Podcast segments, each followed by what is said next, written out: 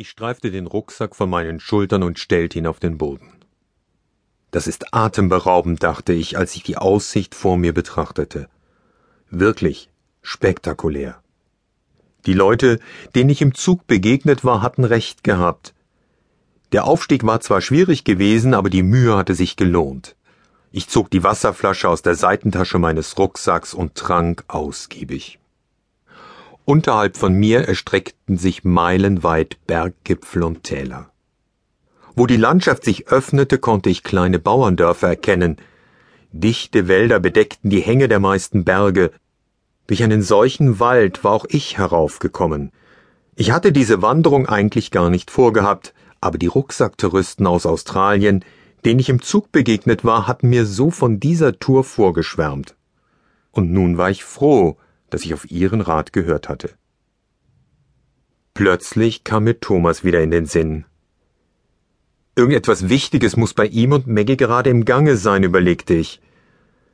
Ich habe heute schon ein Dutzend Mal an ihn gedacht. K plus A kleiner O, stärke deine Säulen, Museumstag, lerne von deinen Fans, mach mich besser Sitzungen. Ich muss heute Abend meine E-Mails abrufen, um nachzusehen, ob eine Nachricht von ihm da ist.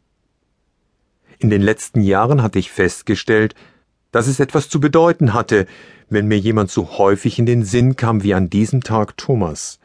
Fast immer handelte es sich um gute Neuigkeiten.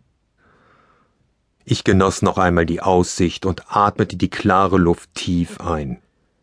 Insgesamt vier Monate sollte meine Reise durch Spanien dauern und bislang hatte sie schon zahlreiche Momente wie diesen bereitgehalten. Ich hatte großartige Architektur, freundliche Menschen und atemberaubende Landschaften erlebt. Genau darum geht es, dachte ich. Wie Thomas immer sagt, jeden Tag ein Stückchen höher auf der aufsteigenden Lebenskurve. Jeden Tag näher heran an meine Big Five for Life. Kapitel 2 Maggie Direl nahm den Anruf der Arztpraxis entgegen. Ihr Mann Thomas schlief tief und fest, was in letzter Zeit sehr selten geworden war.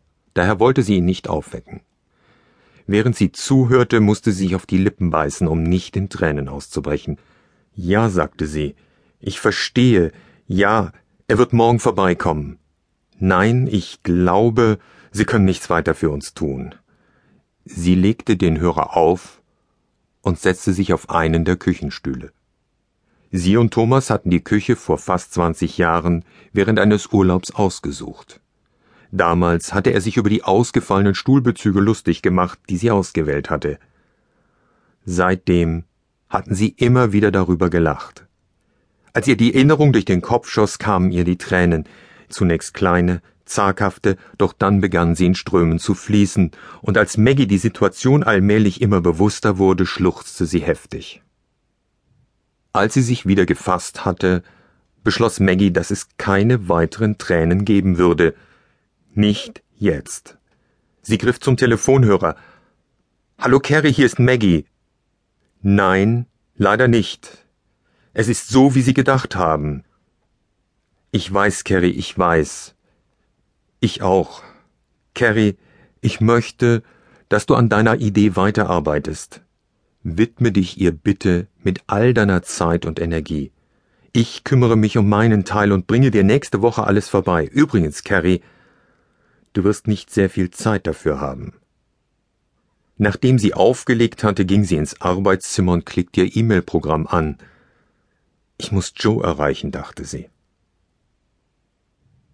Kapitel 3 Ich ging in das kleine Internetcafé und setzte mich an einen Computer. Am Nachmittag war ich vom Berg hinabgestiegen und wieder in die Stadt zurückgewandert. Thomas war mir die ganze Zeit nicht aus dem Kopf gegangen. Ich hatte so oft an ihn denken müssen, dass ich meine E-Mails abrufen wollte, bevor ich wieder ins Hotel zurückkehrte oder mir etwas zum Essen besorgte. Er muss ein paar großartige Neuigkeiten für mich haben, dachte ich. Hallo Joe, ich drehte mich um. Hallo, antwortete ich und lächelte. Es war eine Frau aus der Gruppe, die mir die heutige Bergtour empfohlen hatte. Vielen Dank für den tollen Wandertipp, sagte ich. Es war klasse. Ich wandte mich wieder dem Monitor vor mir zu. Auf dem Bildschirm lief die Eieruhr, während der Internetbrowser